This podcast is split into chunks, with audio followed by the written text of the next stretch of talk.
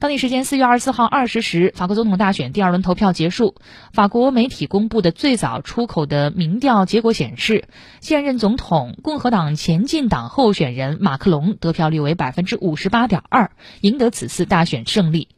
马克龙成为马克龙成为继希拉克之后又一位成功连任的法国总统。此外，国民联盟候选人勒庞获票百分之四十一点八，这是继他在二零一七年大选进入第二轮后，再一次在第二轮与马克龙展开对决。